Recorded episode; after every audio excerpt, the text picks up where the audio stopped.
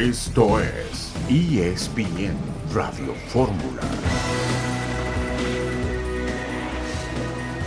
Un saludo en este miércoles 12 de octubre de 2022. Estamos aquí en esta emisión multimedia de ESPN Radio Fórmula.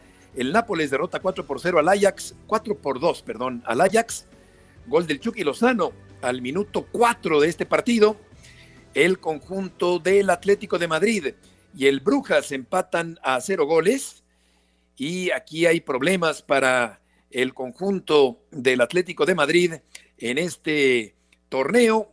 Ya estaremos platicando sobre estos eh, temas de los resultados de los partidos del día de hoy. Platicaremos también del equipo de Polonia que va a jugar contra el equipo mexicano en el Campeonato Mundial de Qatar. Julio Urias que gana su octavo juego de playoffs. Y platicaremos de la liguilla por el título del fútbol mexicano, de los cambios en el Guadalajara. Toño Valle, gusto en saludarte. Toño, no te escuchamos. ¿Qué tal, Beto? Gusto saludarte. Sí, ya estaremos platicando, obviamente, de, de la liguilla y, bueno, del arranque de la próxima temporada para Chivas, ¿no? Que ha comenzado con búsqueda del nuevo director deportivo, la salida de Peláez se veía venir, se confirma ayer y, bueno, todo, todo lo que traiga este movimiento en el rebaño. Arabia Saudita presentó su primera lista de 32 jugadores para el Campeonato Mundial. Va a ser uno de los rivales de México en la Copa del Mundo de Qatar. Vamos contigo, Hernando Moritz tienes información sobre los cambios allá en Guadalajara. Buenas tardes, Heriberto. Saludos para todos desde Guadalajara, donde las Chivas Rayadas ya comienzan la era post Ricardo Peláez y lo hacen con un primer contacto, ya con un eh, directivo viejo conocido del fútbol mexicano. Les contamos de quién se trata y también se despide uno de los líderes, uno de los hombres fuertes en el vestidor del rebaño. Ha dicho adiós. Lo platicamos en ESPN Radio Fórmula. Nos dejas, Hernaldo, con la duda. Ya estaremos eh, escuchando tu reporte dentro de unos minutos con respecto al Guadalajara y el posible nuevo director deportivo del Guadalajara tras la salida de Ricardo Peláez. Y ahora contigo, Marcelino, porque se enfrentan Puebla y América en la liguilla por el título del fútbol mexicano. Saludos Heriberto, amigos de ESPN Radio Fórmula. Esta noche arrancan los cuartos de final de la Apertura 2022 entre el equipo que menos descanso tuvo para este partido, el Puebla. Terminó el domingo su partido del repechaje alrededor de las 7 de la noche y este día a esa misma hora arrancará su duelo contra las Águilas que llevan más de 10 días sin actividad. Su último partido justo aquí en el Cuauhtémoc contra el Puebla, el que ganaron 2-1 en la jornada 17. Gracias, Marcelino. Rangers y Liverpool en la Champions están eh, uno a uno. Leverkusen está cayendo frente al Porto, uno por cero. Barcelona le está ganando al conjunto del Inter. Resultados hasta el momento. El Bayern Múnich está ganando al Victoria Pilsen, cuatro goles por cero. Tottenham 3-1 al Eintracht. Sporting de Marsella, perdón, el Sporting cayendo frente al Marsella, dos goles por cero. Algunos resultados de la Champions. Y efectivamente, eh, estamos eh, por eh, conocer lo que ocurre también en la liguilla por el título del fútbol mexicano con el equipo de Puebla y el América. Un Puebla que llega Toño con la moral en alto después de dejar fuera al equipo del Guadalajara. Sí, sí, sí, y con la necesidad además de conseguir ese, eliminar a América que los echó la temporada pasada, ¿no? Con polémica por el tema de un penalti ahí con un hombre como, como Anthony Silva, un penalti que había atajado a Diego Valdés, y bueno, entendiendo que América además llega con la presión de lo que exige su historia, de lo que representa ser el superlíder y porque tantas y tantas veces en tiempo reciente ha llegado bien a liguilla y ahí se ha caído.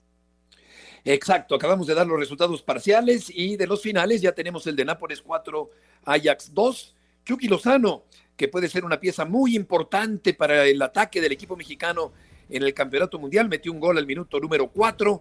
Hay duda por la lesión de Tecatito, por la lesión de Jiménez, porque se recupere pronto Funes Mori.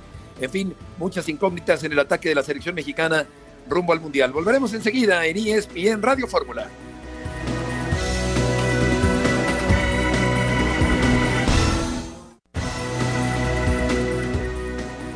turno con los técnicos, en turno. Este, yo creo que es un muy buen tiempo para después de que ya hicimos muchos balances, ¿cuántos balances son seis torneos? Tres años.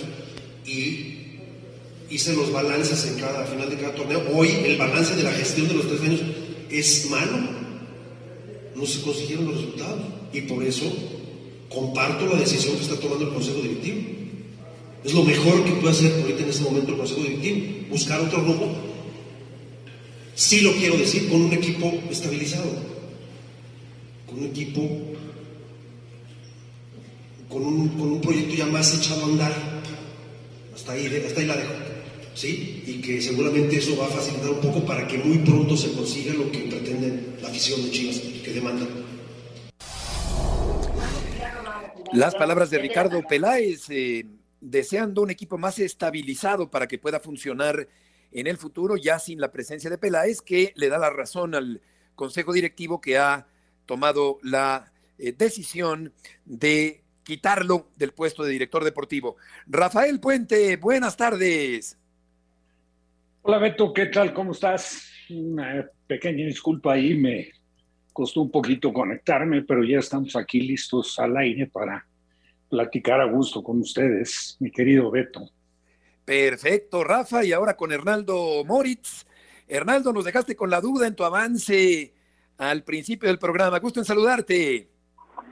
¿Cómo estás, Heriberto? Buenas tardes para todos, compañeros. Un placer estar con ustedes. Eh, pues hablábamos, ¿no? En este avance de que ya hay un primer contacto con un directivo viejo conocido, viejo lobo del mar, del fútbol mexicano. Hablamos de Álvaro Dávila. Ya entablaron conversación desde Grupo Milay Chivas, o Consejo de Fútbol, por supuesto, encabezado por Amaury Vergara, eh, por sus hermanas, por sus cuñados, pero principalmente a Mauri, ha hecho ya un primer contacto eh, con Álvaro Dávila, ex directivo de Monarcas Morelia, de la máquina cementera del Cruz Azul. No hay todavía una negociación, es lo que nos dicen como tal, concreta, simplemente es una de las opciones importantes y que en Chivas sí desean eh, poder eh, llevar a, buen puerto estas pláticas, aunque insisto, todavía son preliminares. Eso en el tema directivo, así comienza el día post a la salida de Ricardo Peláez y en lo deportivo, eh, hablando del vestidor de la cancha, ya se ha despedido uno de los hombres eh, líderes de este conjunto rojiblanco que quizá en la cancha no alcanzó eh, el nivel que, en otros momentos de su carrera, pero que siempre fue de los que habló fuerte en ese vestuario. Hablamos de Jesús Molina, capitán del Guadalajara eh, por los últimos cuatro años, eh, que sabemos terminó con una lesión importante que le impidió ver actividad en este 2022, pero ya es la primera baja oficial del rebaño, se ha despedido en redes sociales, no entraba más en planes y eh, a los 34 años de edad buscará dónde continuar su carrera. En ese mismo sentido, en ese mismo tenor, se encuentran algunos otros futbolistas que eh, podrían estar viviendo sus últimos días eh, como rojiblancos, Antonio El Pollo Briseño, Miguel Ponce, Paolo Irizar, eh, se va a analizar también eh, lo de elementos como eh, Jesús El Chapo Sánchez, entonces podemos esperar que todavía en las próximas semanas haya más salidas del conjunto rojiblanco. Pues eh, Álvaro tiene experiencia desde luego, Morelia, Cruz Azul, sería ahora el Guadalajara. ¿Hay otro candidato en un eh, momento dado si acaso no se concretara lo de Álvaro Dávila? Eh, de momento no ha sonado otro nombre, es, lo que nos han dicho, han sido pocas horas todavía, eh, hace 24 horas, eh, poco más, se estaba evaluando lo de Ricardo Peláez y se le comunicó por la mañana de ayer, entonces son los, los primeros indicios eh, de, de, una nueva dirección para el Guadalajara. Recordemos que en estos momentos todavía está también ahí Mariano Varela como director de fútbol y será que, eh, digamos, de manera interina en lo que se encuentra ese nuevo o, o, a ese reemplazo, mejor dicho, para Ricardo Peláez, que Mariano Varela en conjunto con el comité de fútbol tomen las decisiones, sobre todo de salidas. Y de momento lo que nos dicen es que, bueno, hoy Ricardo Cadena sigue siendo el director técnico del Guadalajara y la prioridad es en la directiva, en buscar ese director deportivo y no tanto en entrenador. No quieren hacer las cosas al revés, como sí le sucedió, recordarán cuando llegó Ricardo Peláez y que ya estaba Luis Fernando Tena y que no vino eh, alguien de la mano con Ricardo. Entonces quieren primero poner al director deportivo y de momento el nombre que ha sonado es el de Dávila. Ahora, muy viable, Hernaldo, con el saludo que una vez que llegue ese director deportivo, pues le dé las gracias, ¿no? A Cadena. Y en el caso de Mariano Varela, ¿qué tan segura es su continuidad? Porque de pronto Varela está ayudando a decidir el futuro, ¿no? De un equipo en el cual él ya no va a ser parte. No sé si esté en riesgo también Varela de continuar. Mira, eh, gusto saludarte, amigo. Eh, Mariano termina ejecutando más, ¿no? Eh, lo que desde arriba se decide. No es que Mariano va a poner, no es que Mariano va a decidir. De hecho, su puesto eh, quedaría por debajo en el organigrama del director deportivo, así como sucedía con Ricardo Peláez, simplemente está gestionando, seguramente comandará algunas entrevistas, ayudará en lo que el Consejo de Fútbol le solicite, pero su función es más eh, institucional, como ha sido ya en los últimos eh, años, y eh, enfocada en todas las categorías, en femenil, en, en subs también, entonces simplemente ayudará a gestionar y ejecutará lo que el Consejo desde arriba decida. Esto decía también Ricardo Peláez el día de ayer al dejar el cargo de director deportivo del Guadalajara. No lo pude conseguir. Sin embargo, para mí fue un gran aprendizaje. No me pagaron para eso, ¿eh? Yo no vine a aprender a Chivas, yo vine a entregar resultados y no lo conseguí. Hablando estrictamente para mí, el aprendizaje más es el equipo en el que más he aprendido. Quizás sea porque no logré el éxito, quizás sea por eso. Porque cuando no te va bien, las conclusiones son diferentes a cuando te va bien. Entonces, partiendo de esa base, señores, este, quiero reiterar, y lo voy a decir una y mil veces, mi agradecimiento a esta grandísima institución, a Chivas. Viene otro proyecto que no conozco, ¿sí? Y que le va a venir muy bien a la institución. Y sí quiero decirles que mi, lo que yo le dije a Mauri, a Elena, a Kenia y a Diego en la mañana, en esta larga plática, es que hay cosas que están en el camino, contratos de jugadores, continuidad, otros temas, que se van a quedar inconclusos y que yo estoy disponible para que la persona que llegue me pueda hablar y darle continuidad a esos detalles que pueda necesitar mi colaboración. Así me voy de esta institución, agradecido de una manera brutal. Y también lo he dicho y lo reitero a las instituciones en las que he trabajado. Es mi rueda de prensa es mi despedida, yo puedo decir lo que yo quiera.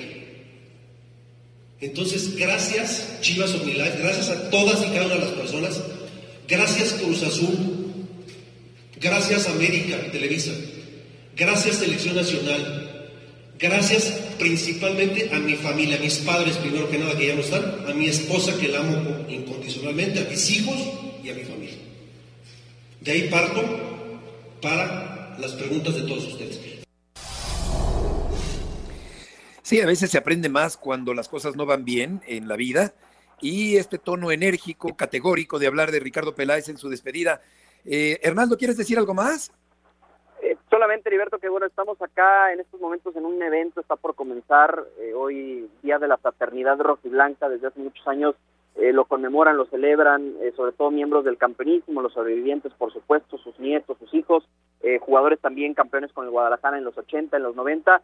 vamos a tener a tratar de tener voces para los diversos espacios de, de ESPN sobre lo que opinan pues los que alguna vez levantaron títulos no con el Guadalajara de esta situación. Y decir también que hay que recordar no se ha dado el nombramiento oficial o, o tan público se ha externado desde el Guadalajara pero está Javier Mier como nuevo director de Fuerzas Básicas, que hizo las cosas bien en selecciones nacionales, que hizo las cosas bien con el Querétaro, y que esto ha eh, creado un run run acá en la Perla Tapatía, aunque no se escucha todavía nada oficial, de que se podría facilitar la llegada, la incrustación de Jaime Lozano, que salió de Necaxa. Entonces hay que estar muy atentos, no es información concreta todavía, sin embargo sí comienza el rumor a, a tomar fuerza acá en Guadalajara, de que Jaime Lozano, que conoce a varios elementos de Chivas eh, de, su proceso olímpico, podría ser uno de los candidatos en caso de que se busque entrenador eh, para la destitución de Ricardo Cadena. Así que estaremos atentos. Un abrazo a todos esos grandes personajes con mucho cariño y muy completo tu reporte, Hernando. Muchas gracias por la información. Gracias a ustedes, muy buenas tardes. Es curioso, Rafa, que eh, el Guadalajara festeja hoy justamente que la América cumple años, 106 eh, justamente el mismo día se empalma este festejo del Guadalajara con el del América. ¿Cuál es tu opinión, Rafa, sobre la posible llegada de Álvaro Dávila a las Chivas? Del paquetazo que se va a aventar. ¿eh? a mí me parece que el equipo más difícil para cumplir con la dirección deportiva de un equipo, la dirección deportiva es Chivas. Porque la verdad está recontraprobado es una gente honesta, es el caso de Ricardo Peláez, es una gente con experiencia, como todos, como todos los directores eh, deportivos, con algunas cosas buenas y otras cosas malas, pero, pero su balance creo que es más positivo que otra cosa, aunque muchos lo quieran ver eh, negativo en lo que ha sido su desarrollo, su carrera, pero, pero que conoce a fondo el tema del jugador, el tema del vestidor, el tema pues de todo lo que encierra, ¿no? El tema táctico también. El tema, táctico, el tema de selección nacional, el, tema de, de, captar las condiciones de los jugadores individuales, del comportamiento colectivo. Entonces yo creo que sí aventaja con mucho Ricardo a, Álvaro Dávila, mi punto de vista, ¿no? Lo de Álvaro Dávila, bueno, pues todos sabemos cómo se dio su llegada, que fue con el equipo de Morelia, por la relación que existía pues, realmente su mujer con la empresa, en este caso Pat Chapoy, con, con TV Azteca, y que Ricardo Salinas y Gustavo Guzmán dijeron, bueno, pues es el indicado y vamos a darle aquí el apoyo, etcétera, etcétera. Pero, pero es muy diferente estar como director deportivo de Morelia a estar como director deportivo de Chivas. Entonces no la va a tener para nada sencilla, ni él ni el que llegue, ¿eh? si no es él y, y, apuestan por otro, por ahí han pasado, eh, ¿qué te puedo decir? Digo, gente de fútbol como 20. muchos, tú lo sabes. Sí, sí, sí. entre técnicos y, y, directores deportivos. Vamos a la pausa. Volveremos enseguida en ESPN Radio Fórmula.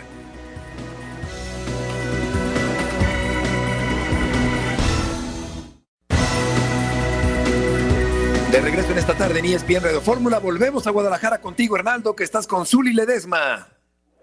Correcto, buenas tardes Heriberto, otra vez, eh, acá estamos justo con la leyenda, campeón con el Guadalajara en aquella temporada 86-87, eh, Javier Zuli Ledesma. Zuli, eh, te saludan por supuesto ahora en el estudio, para nada más preguntarte cómo estás en este día de la fraternidad rojiblanca. Muy bien, muy bien, eh, muy buenas tardes, un gusto saludarlos, contento sobre todo, se cumple un aniversario más de esta fraternidad rojiblanca, como bien lo mencionas, y la verdad que observar algunos de los conocidos, y sobre todo familiares del campeonísimo, la verdad que para mí es un lujo. A ver, te paso ahora el, el Chicharo Zuli para eh, que te saluden ahí en el estudio. Los escucha el Zuli Ledesma, Heriberto, compañeros. Muchas gracias, Hernaldo Zuli. Qué gusto saludarte. Javier, Rafael Puente, Toño Valle y Heriberto Murrieta. ¿Cómo te va? Muy bien, muy bien, Rafael. Eh, un gusto saludarte. También, Heriberto, un gusto estar con ustedes. Y pues aquí estamos nosotros disfrutando de esta fraternidad rojiblanca que de repente mucha gente piensa que ya no existe, pero aquí continuamos. Aquí estamos, listos. Sí. Oye, Zuli, ¿qué, ¿qué leyendas del Guadalajara están por ahí? Mira, van llegando algunos de los familiares, por ejemplo, el hijo de Tomás Balcázar, va llegando familiares de muchos de los hombres que hicieron la historia de este equipo rojiblanco, eh, nietos, hijos, sobre todo de Chuco Ponce, por ejemplo, el hijo del Tigre Sepúlveda, Guillermo también por aquí anda, y poco a poco el hijo de Tolán también, Humberto Macías. Ah, también el masajista famoso, claro. Sí, y, muchos, muchos, muchos de los eh, familiares, sobre todo, porque tú sabes que ya campeonísimos, la verdad son muy pocos. El hijo de Tomás Balcázar también, por ejemplo. Hay, hay, mucha gente que sigue la tradición. Esta eh, comida de la fraternidad o confraternidad rojiblanca se hacía desde antes del aniversario. Fíjate nada más de lo que es el equipo profesional, ¿no? Hablamos de que son cerca de 110 años aproximadamente. Y con este grupo se, se vuelve a retomar esta comida de la confraternidad, que la verdad a mí me da mucho gusto que me inviten, ¿cómo no? Qué maravilla, sí, pues eh, sobrevive Nacho Calderón, también si no me equivoco, Chololo Díaz está entre nosotros, también por fortuna. Oye, Zuli, ¿qué opinas sobre la salida de Ricardo Peláez? Mira, yo creo que dentro de todo la mala situación del primer equipo se reflejaba en un, en un sentido muy claro y muy palpable para la afición. Creo que era justo, por decirlo o mencionarlo de esta manera, porque Ricardo Peláez es cierto, invirtió el club o hizo que invirtiera el club una muy buena cantidad de dinero con refuerzos que la verdad no han resultado como la gente esperaba o como el equipo requería, más bien dicho, ¿no? Por eso es de que creo que de alguna manera el de repente mucha gente menciona que el hilo se rompe por lo más delgado y en esta ocasión es cierto, Ricardo Cadena por ahí de repente no está tan seguro en el timón, pero el cerebro, eh, la cabeza principal me parece que era la de Ricardo Peláez, que continuaba muy firme en el puesto y ahora se da la renuncia y también la aceptación por parte de la directiva de esta renuncia y pues vamos a ver qué es lo que nos depara, ¿no? La situación en cuanto al equipo de primera división. Pasión, determinación y constancia es lo que te hace campeón y mantiene tu actitud de ride or die baby eBay Motors tiene lo que necesitas para darle mantenimiento a tu vehículo y para llegar hasta el rendimiento máximo. Desde sobrealimentadores, sistemas de sonido, tubos de escape, luces LED y más. Si buscas velocidad, potencia o estilo, lo encontrarás todo en eBay Motors. Con más de 122 millones de piezas, siempre encontrarás justo lo que buscas. Y con Guaranteed Fit de eBay, tienes la garantía de que tu pieza quede perfectamente a la primera o se te devuelve tu dinero. Porque con eBay Motors, quemas llantas y no tu dinero. Con las piezas que buscas, a los precios que quieres, tu auto se convertirá en el MVP que te dará el triunfo. eBay Motors. ebaymotors.com. Solo para artículos elegibles se aplican restricciones. Juli, gusto saludarte, Toño Valle, preguntarte por los futbolistas, ¿qué nivel de responsabilidad les das por lo ocurrido y a quién te gustaría ver o cuánto cambio tiene que haber en esta plantilla pensando en el futuro? Muy buenas tardes, Toño. También un gusto saludarte. Mira, los principales responsables obviamente son los, los protagonistas, que son los futbolistas. ¿Qué es lo que yo pienso? Que quizás le haga falta un poco de mayor calidad al plantel. No digo que sean malos jugadores, pero de acuerdo a la grandeza que tiene el equipo de Chivas, debe de contar con los mejores jugadores mexicanos. De ahí para empezar. Lo demás, pues yo creo que ya están sobrando, ¿no? Sí. Eh, Rafa, de portero a portero, ahí tienes al Zuli Ledesma. Sí, hombre, qué gusto saludarlo, Zuli. Te un abrazo, como siempre, a la distancia. Te saluda Rafa Puente, con el gusto de siempre. Y, y, bueno, pues, eh, naturalmente, entendiendo eh, perfecto lo que dices, pero también, Zuli, yo sí me atrevo a decir, lo he comentado en repetidas ocasiones, como que la cantera ha dejado de producir jugadores, ¿no? Porque ahí surgieron jugadores, si es el caso de la portería, estaba Nacho, estás tú, eh, estuvo Celestino Morales, estuvo Valdivia, una serie de porteros con mucha calidad, pero bueno, la cantera producía y producía jugadores, el caso de Rada, del Willy Gómez, jugadores de enorme calidad, de Vicente Mata, de, digo, por mencionar algunos, ¿no? Pero es algo que distinguía a Chivas, a pesar de tener siempre el inconveniente de que cualquier jugador que es del interés del conjunto rayado, pues la verdad se lo encarece muchísimo porque es Chivas, ¿no? Tiene un valor para otros equipos y tiene naturalmente una, una, una postura mucho más cara para el equipo de Guadalajara. Esto naturalmente dificulta y yo, yo creo que ahí está uno de los problemas, pero el principal, en mi opinión, es que no han trabajado adecuadamente en lo que es la producción de jóvenes, ¿no? Qué gusto saludarte, Rafa. La verdad que muy buenas tardes. Es una situación, fíjate bien, bien, no tan complicada. Te lo voy a explicar. En la etapa del Güero Real como director de fuerzas básicas o fuerzas inferiores o como le queramos eh, llamar, había una cantidad importantísima de talentos que se tenía programado inclusive hasta el año o la fecha en la que probablemente pudieran hacer su aparición en el primer equipo. No sé si la siga existiendo en estos momentos ese tipo de planificación para poder darle salida a los valores de la cantera. Creo que Guadalajara es uno de los equipos que cuenta con un material o una riqueza en cuanto a calidad futbolística importantísima en esas fuerzas básicas o en esa cantera que mencionamos, ¿no? Pero por una o por otra razón se dejó de producir jugadores o de proyectar o hacer esa proyección, más bien dicho, de elementos que fueran ascendiendo en cuanto a las categorías en base al año de nacimiento y que en un momento dado ya tuvieras previsto para 2020, por ejemplo, quiénes eran los jugadores que tenían que aparecer en primera división, en el primer equipo, obviamente de acuerdo a la calidad que iban mostrando torneo tras torneo. Ahora no sé si lo sigan haciendo o ya dejaron de hacerlo. ¿Por qué? Porque el proyecto cambió muchísimo desde hace tiempo y ahora te digo, la situación de acuerdo a esa manera de trabajar con la cantera de Chivas ha variado muchísimo y no sé si sea la adecuada. Sí. Zuli, te agradecemos muchísimo que hayas tomado la llamada. Al contrario, Heriberto, estamos a la orden. Muchas gracias y gusto saludarlos a todos. Igualmente, Javier Ledesma, el Zuli Ledesma, leyenda de la portería del Guadalajara. Muchas gracias, Hernaldo Moritz, también por la información. Anda movido Hernaldo allá en la Perla Tapatía. Marcelino, Puebla y América arrancan la liguilla.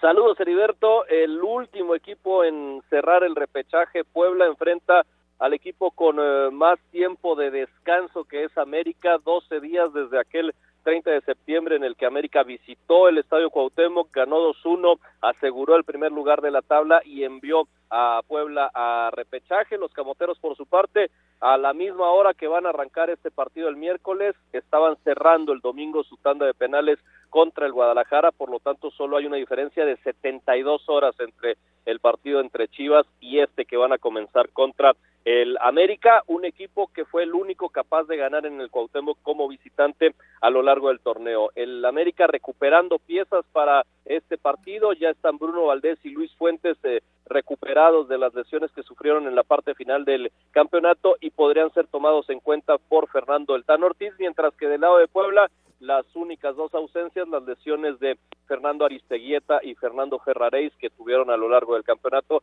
y que eh, pues no van a poder volver hasta el siguiente torneo. Ese es el panorama para esta noche. Se espera más o menos similar a la entrada el lleno en, en, el Estadio Cuauhtémoc, una entrada más o menos de 50-50 como ocurrió el domingo entre Puebla y Chivas. Marce, gusto saludarte, fuerte abrazo. No para da la impresión que no sabemos de memoria ya los 11 de los dos equipos, pero imaginarías algún cambio, no entendiendo el tema de tratar de sacar de balance a alguno de los entrenadores, algún elemento del que no se ha hablado demasiado que no te sorprendería el día de hoy si arranque el partido? Lo vería más factible del lado de Puebla, Toño, porque eh, es el equipo que evidentemente necesita un poquito más de la táctica para eh, pues hacerle frente a un equipo como América que está muy bien armado, que está muy muy hecho. La, eh, en el lado de América quizá la única duda es si poner a Bruno Valdés después de una ausencia eh, prolongada por la lesión que sufrió o a Néstor Araujo que venía más en ritmo y por el lado izquierdo seguramente va a regresar Luis Fuentes y el resto del once el mismo que, que ha utilizado Fernando Ortiz como base en este campeonato. Esperaría más algún cambio por parte de Puebla, eh, eh, pensando en sorprender al América, pero mucho iba a depender, y lo dijo Nicolás Larcamón el eh, domingo eh, partido contra el Guadalajara, del estado físico de sus jugadores, ¿no? De ver quién se recupera mejor, quién está mejor físicamente por el poco tiempo que hay entre un partido y otro eh, del de repechaje contra Chivas y esta ida contra el América. Marcelino, muchas gracias por la información. Saludos, Heriberto, hasta luego. Buenas tardes. Creo que es favorito Rafa del América, eh, una causa que hoy cumple 106 años, una causa opulenta, orgullosa, ganadora, soberbia. El América creo que tiene todo para ser campeón, Rafa, en este torneo. Pues, digo, si, si nos remitimos a lo que viene siendo el torneo, ¿no? Es un equipo que empezó con dificultades, que recibió el apoyo del técnico, que ha encontrado el técnico respuesta en el plantel, en todos los jugadores, que se fue Sánchez, que apareció el chico Estelara, que regresaron a Fuentes, que había estado fuera y que se hizo un, titular indiscutible.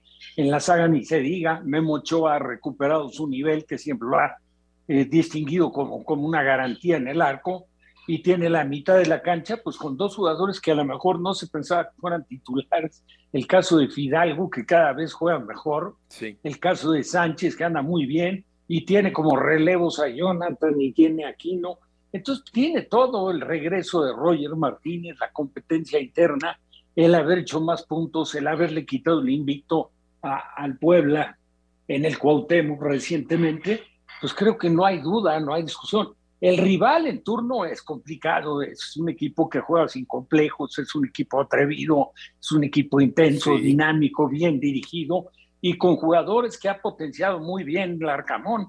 Pero si nos ponemos a ver, digo, la verdad, el obligado y el favorito es el América sin duda. Totalmente de acuerdo, el América favorito ante un eh, combativo equipo de Puebla que juega bien además al fútbol con Barragán, con un gran torneo, con Larcamón también consolidándose en la dirección técnica. Volveremos enseguida.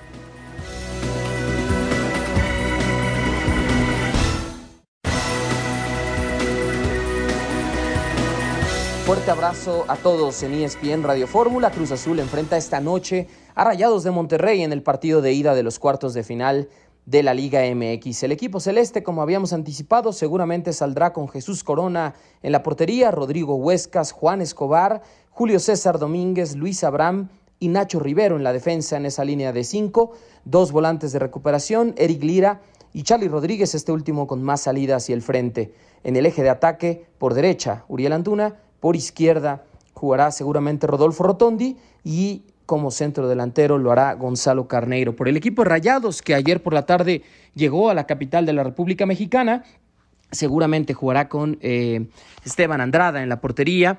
John Stefan Medina. Vamos a ver si César Montes puede jugar o no. Él ayer no hizo el viaje por influenza. El día de hoy se trasladó desde la Sultana del Norte y está disponible para el técnico Víctor Bucetich. Veremos si es esa alternativa en la defensa central. El otro seguramente será Sebastián Vegas. Por izquierda Jesús Gallardo. Los volantes de recuperación Celso Ortiz en compañía de Matías Craneviter, los volantes ofensivos Arturo González y Maxi Mesa, y en el eje de ataque Germán Berterame con Rodrigo Aguirre, también a reserva de si le dará minutos o no a Rogelio Funes Mori, luego de ocho semanas fuera por una lesión. Un fuerte abrazo, regreso con ustedes al estudio de ESPN Radio Fórmula. León, muchas gracias por la información. Lira y Charlie en la contención. Montes finalmente sí viajó por separado por el equipo de Monterrey después de la influenza para jugar posiblemente parte del partido. Y yo veo Toño ligeramente favorito a Monterrey. No sé qué piensas para esta liguilla. Sí, Beto, de acuerdo, porque además parece, ¿no? Que finalmente le ha encontrado el modo Víctor Manuel Bucetich a este conjunto regiomontano, ¿no? Regresó, se consiguieron resultados y daba la impresión que era más por la calidad individual de los, de los futbolistas, pero a final de cuentas creo que empieza a, entrar en ritmo, ¿no? Y pocas cosas más peligrosas que Víctor Manuel Bucetich sentado en un banquillo en liguilla, independientemente de todas las críticas que pueda llegar a haber hacia su persona, y una plantilla como la de Monterrey, ¿no? Que a veces, no sé si ya nos acostumbramos a que es de las más poderosas y medio los hacemos de menos porque no han terminado por cumplir el potencial, pero esa plantilla bien aceitada, bien andando bien, eh, es, muy difícil de, de, tener, sin faltarle el respeto, obviamente, al hecho por, por la máquina, pero sí me parece que, que Monterrey pareciera un equipo más completo. De acuerdo, vamos a saludar a Odín Ciani, querido Odín, aquí con eh, Rafa y con Toño Valle. ¿Qué encontraste periodísticamente en Polonia, cuya selección va a enfrentar al equipo de México el 22 de noviembre en el Campeonato Mundial? ¿Cómo estás, Beto? Qué gusto saludarnos a mis compañeros en la mesa y a la gente que nos escucha. Pues mi querido Beto, yo creo que para poder hablar hay que conocer. Tenemos la o tuvimos la oportunidad de viajar a Polonia y conocer este país que realmente se conoce poco, se conoce mucho el tema de su historia, de lo vivido a finales de 1800, eh, que fueron devastados durante también el siglo pasado, vivieron dos guerras mundiales, un holocausto tremendo, y bueno, nos vamos a, este siglo, están viviendo la frontera de una guerra durísima. La gente en Polonia, gente muy fría, gente dura, eh, y cuando hablamos del tema de fútbol, ellos son muy mesurados, mi querido Beto, ellos te hablan de la historia que tienen a nivel mundial, que han llegado en dos ocasiones a ser el tercer lugar en un mundial y hoy están precisamente en la búsqueda de tratar de ser protagonistas. Ahora, en la eliminatoria no, no se mostraron ser un equipo contundente, un equipo de colectividad, pero ya en este momento lo están viendo de una forma diferente. El partido contra México lo ven mesurados, saben que Lewandowski jugará su tercer mundial y que en las primeras dos participaciones no se ha mostrado por lógica tienen mucha esperanza en el jugador polaco, en el delantero del Barcelona, pero también contemos que todos los jugadores que representarán a Polonia en ese partido de México frente a, Polonia precisamente, todos están en Europa. Entonces, si es verdad, pasa mucho como México, que no han podido tener el trabajo de conjunto, sí tienen individualidades interesantes, ¿no? Y no nada más la del delantero Lewandowski, sino tiene jugadores que te pueden marcar diferencia en la cancha. Entonces, los polacos lo ven de forma mesurada, saben que México es un equipo protagonista que está en el top 15, en el ranking 15 del fútbol mundial y que no será un partido tan sencillo, pero también saben que tienen un equipo competitivo, que tiene la posibilidad de si encuentran una selección nacional eh, bien armada en la cancha, pueden hacerle daño al fútbol mexicano. Tristemente, mi querido Beto, eh, en México se piensa que el partido más sencillo será contra Polonia, si, logramos esos tres puntos, después vendrá Argentina, que aunque se pierda, contra Arabia Saudita se podría buscar un empate o, la victoria y pasar a la siguiente etapa con esos seis puntos. Pero aquí tomemos en cuenta que si México pierde el primer partido frente a Polonia, que no será tan fácil, y que Polonia va a tratar de buscar el resultado, y Lewandowski va a tratar de sellar su carrera en un mundial con, con un gran nivel, entonces se le complicaría a México perdiendo frente a Polonia, perdiendo contra Argentina y buscando un triunfo frente a Arabia Saudita, un, tres puntos no te darían el pase a la siguiente ronda.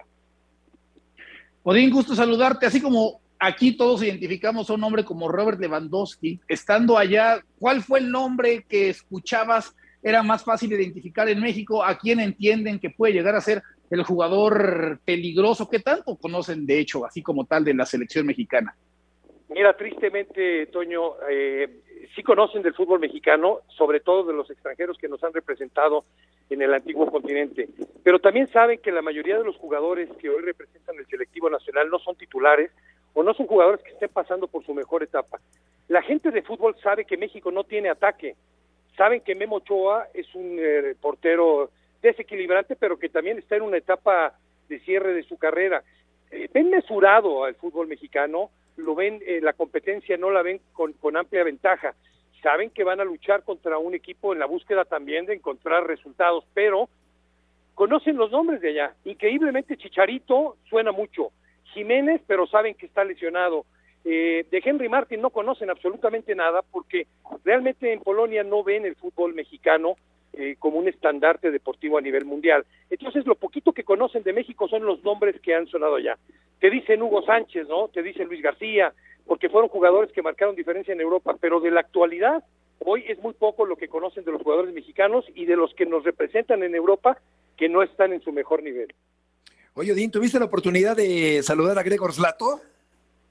Sí, mi querido Beto, mira, como cada evento importante de nuestra empresa, tenemos la oportunidad de, generar contenido diferente. Y sí estuve con Gregor Slato, este hombre que en su estadía en el fútbol polaco, eh, a, él en, Polonia no les permiten salir hasta después de los 30 años, o eso era lo que les enmarcaba anteriormente en su fútbol.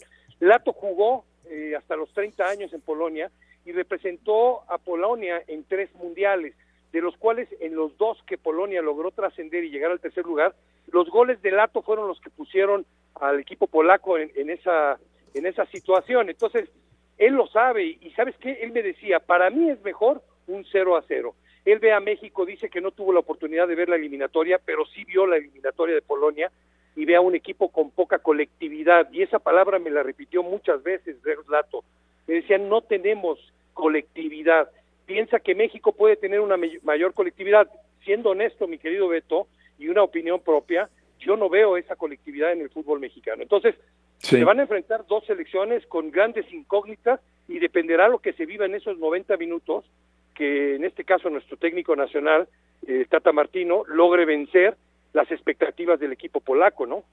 Eh, Lato jugó en el Atlante, querido Dean, eh, con su calma, todavía metió muchos goles en México, jugó con el ratón Ayala, jugó con Caviño, con José Luis González, con Gonini Vázquez Ayala, eh, Lato, que fue campeón de goleo en el Mundial de Alemania 74, Din.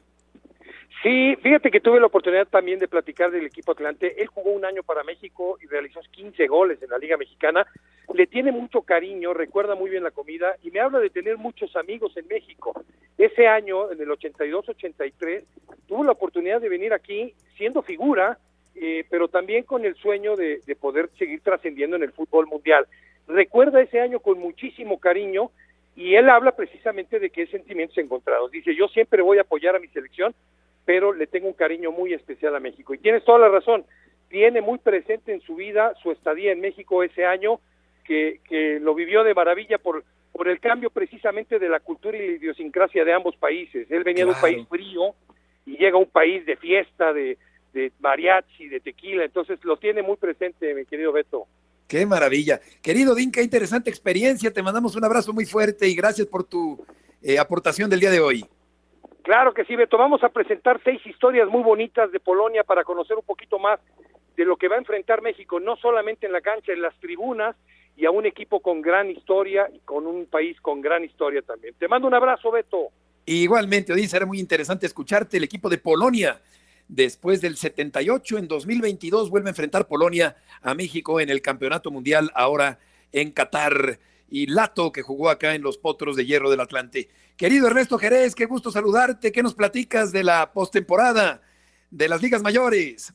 Beto, un fuerte abrazo para ti y para todas las personas que nos escuchan. Bueno, hoy se van a jugar los juegos 2 de series divisionales. Ayer el equipo de los Phillies de Filadelfia logró superar a los Bravos de Atlanta, el equipo de Filadelfia les roba la ventaja de localía a los Bravos, mientras que con una gran actuación del mexicano Julio Urias, anoche los Dodgers lograron tomar ventaja de 1-0 al enfrentar a los padres de San Diego. Urias cubrió la ruta de cinco entradas y después el manager de los Dodgers, Dave Roberts, logró manejar muy bien su bullpen, trayendo a Phillips, a Becia, a Graterol, a Martin y al final la victoria fue para los Dodgers cinco carreras a tres y hoy vuelven a jugar de nuevo series divisionales en la Liga Nacional. Vamos a ver a los Phillies contra los Bravos, un partido que va a comenzar un poquito tarde por la madre naturaleza, mientras que el partido que va a cerrar la noche de hoy verá nuevamente a los Dodgers recibir a los Padres, un duelazo de picheo. Vamos a ver a Yu Darvish contra Clayton Kershaw. Ernesto, gusto saludarte, siempre un gusto, aunque te burles, aunque te burles de mis equipos, pero a mí sinceramente me da siempre mucho gusto saludarte. Fuerte abrazo, Ernesto.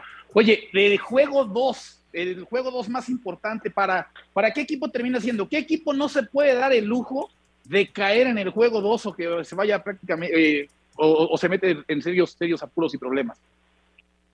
Pero me está hablando el fanático de los Detroit Lions. ese miro, ese mero, ese mero, Ernesto Jerez, Toño Valle. O Toñito, ah, o Toño, bueno, como decías con Luis Alfredo, no sabías cuál era Toño cuál era Toñito de Valle y Rodríguez.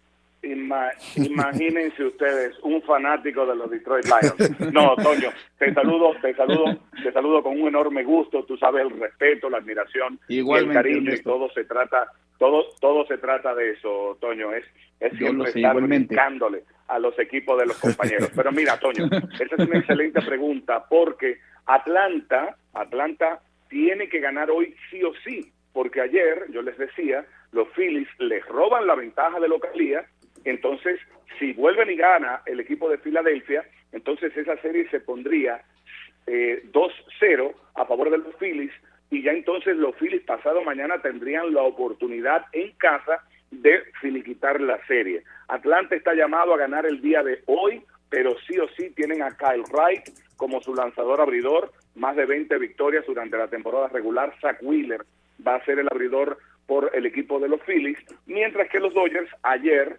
naturalmente dan un golpe sobre la mesa, envían un fuerte mensaje específicamente a los padres de San Diego. La serie particular entre ellos dos fue 14 y 5 durante la temporada regular, le ganan el partido de ayer, entonces ahora los padres tienen que ganar sí o sí para quitarles ellos la ventaja de localía a los Dodgers de Los Ángeles que estarán buscando tomar ventaja de 2-0 y pasado mañana finiquitar todo en San Diego. Yo creo que todavía falta mucho, pero que mucho por jugar en la Liga Nacional, así como también en la Liga Americana. Ayer vimos un remonte espectacular de parte de los Astros de Houston, Jordan Álvarez, el cubano con un cuadrangular de tres carreras para dejar a los marineros de Seattle, a unos inspirados marineros de Seattle en el terreno, mientras que los Yankees hicieron lo propio, ganaron su partido en casa, mantienen supremacía ante los guardianes de Cleveland, ganan ese partido eh, ayer cuatro carreras a una. Hay amenaza de lluvia mañana en Nueva York, o sea que es posible que no se lleve a cabo el juego 2 hasta el próximo viernes, Toño y Beto. Correcto. Ernesto, muchas gracias por tus aportaciones del día de hoy. Mira, Beto, las gracias a ti y la verdad es que escucharlo a ustedes es como si fuera una clase, porque yo estaba escuchando Polonia, México, se van a enfrentar otra vez, etcétera. En este momento estoy viendo al Inter ganándole a, a se empató. Otra Sí, vez con el Ya Barcelona. empataron, Ernesto. ya empataron, Ernesto. Golazo. Empataron, sí. Imagínense ustedes, el sufrimiento viene incluido. Yo estoy sufriendo al equipo del Barça, pero bueno, eh, Vizca Barça y Vizca todos los latinos que están en postemporada en el béisbol de las grandes ligas. Beto, con el cariño de siempre yo regreso contigo. Qué maravilla. Igualmente, querido Ernesto, con admiración y cariño. Que te vaya muy bien. Abrazos. Igualmente, efectivamente, 3-3. Ahí está el Barça, Rafa, rescatando este partido, este marcador, el equipo del Barcelona con el Inter. Estaba en desventaja el conjunto catalán. No, no escuchamos a Rafa, Ahí, pero ahí Beto, está el empate, ¿lo Toño, escuchas? 3-3 Barcelona y el Inter de Ahí Milán. está, ahí está Rafa, Beto. A ver, Rafa. todo. Quería hacer un comentario con lo de Odil respecto a lo que decía Delato, de que no dejaban salir, pero yo creo que no nos dejaron salir de continente. Porque si recuerdas en aquella selección de Polonia, y perdón que me salga un poco del comentario que estaba haciendo del empate del Barça con golazo de Lewandowski, pero si recuerdas, Boniek de ese equipo jugaba en la Juve.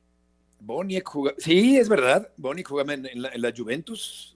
Y bueno, tenían grandísimos jugadores, ¿eh? tenían a Casimir Reina, tenían a, a el, el, portero Jan Tomasewski. Sí, claro. te... Al que le metió el gol Rangel en el Mundial de 78, Exacta, Rafa. Exactamente, bueno, tenían, vaya, jugadores, pero bueno, nada más se le apunta el comentario, pero me encantó el reportaje que hizo y qué bueno que se le vea con respeto a México, así debe de verlo también México a Polonia, porque sin ser una potencia, la verdad sí es un rival complicado, es un rival que está respaldado en la figura de Lewandowski, ¿no? Que ahorita sí. efectivamente metió un golazo el tercero y creo que anotó también el empate a dos, luego se puso Inter sí. 3-2 y Oye, emparejó sí. 3-3 el Barcelona. Fíjate, Rafa y Toño, se nos está acabando el tiempo nada más para alcanzar a decir que Liverpool está ganándole 7-1 al Rangers, el Porto 3-0 al Leverkusen, este empate que estamos ya comentando, Toño, de Barcelona e Inter, también el se acaba de salvar, Bayern Múnich, que termina... se, se, acaba de salvar el Barcelona otra vez, una tajada Fíjate. de Ter Stegen en un mano a mano. Mira, pues sigue 3-3 y el Bayern Múnich Toño que gana también cuatro goles por dos con el partido a punto de terminar. Tottenham que está ganando al Eintracht Frankfurt tres goles por dos también. Sí, sí, sí, sí, gran, gran jornada. Es la semana 4 de la Champions. La próxima semana volvemos a tener otra vez actividad de tres semanas consecutivas de Champions League porque el Mundial comprimió los calendarios. Gracias, Rafa, Toño. Buenas tardes. Que les vaya muy bien. Hasta mañana. Abrazo, abrazo, Beto, abrazo, Rafa. Igualmente, buenas tardes.